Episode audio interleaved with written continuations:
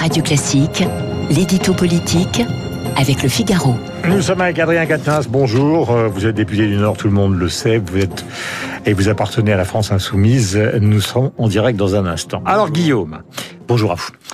Guillaume Tabar, une fois encore, le président de la République semble placé au pied du mur. Il a beaucoup commenté ces derniers temps autour des sommets dans le JDD euh, sa politique, ce qui fait que, pour parler simplement, on n'y comprend plus grand-chose. Euh, mais l'heure a peut-être sonné de nouvelles mesures étant donné les chiffres. Où en sommes-nous ce matin à 8h12 Le Conseil de défense est exactement dans 45 minutes, enfin en 48 minutes. Oui, c'est vrai que la dramaturgie semble rodée même un peu usée.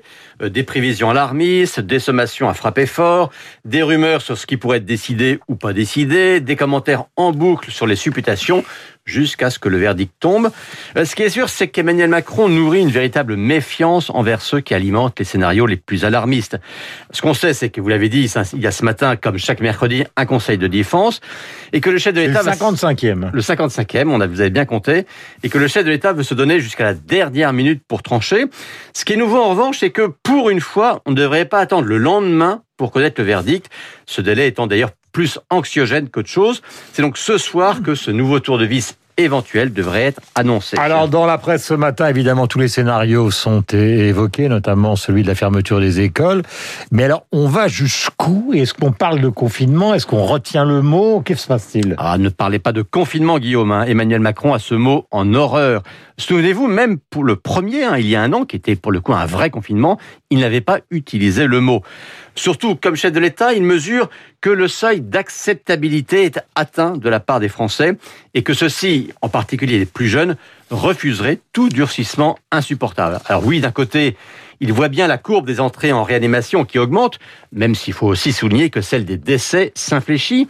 Mais de l'autre, il comprend que le pays ne se remettrait pas d'un nouveau confinement.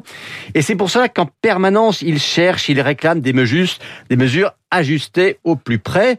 Euh, ce n'est pas, je crois, ni de la peur ni du déni, c'est juste le désir de faire ce qui est nécessaire sans aller euh, inutilement trop loin. Donc, s'il s'il peut ne pas aller jusqu'à un véritable confinement, il n'ira pas. C'est un choix évidemment risqué, hein, y compris pour lui, car on voit bien que la dramatisation fait qu'on ne lui pardonnera pas de ne pas maîtriser la situation. Ça veut dire qu'il refusera de fermer les écoles? Bah, Écoutez, là, c'est vraiment l'exemple même euh, sur lequel la pression est maximale, mais aussi sur lequel il ne veut bouger qu'en toute dernière extrémité. Car pour le coup, on sait hein, les conséquences dramatiques qu'aurait sur les élèves un arrêt des cours. Dramatique, bien sûr, pour leur scolarité, mais aussi pour leur morale.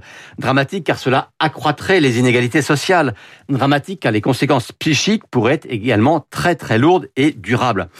La solution serait donc plutôt d'accélérer la vaccination pour les enseignants, pour le personnel scolaire, afin d'éviter que l'école soit justement un lieu de contamination. Vous voyez, on en revient toujours à ça.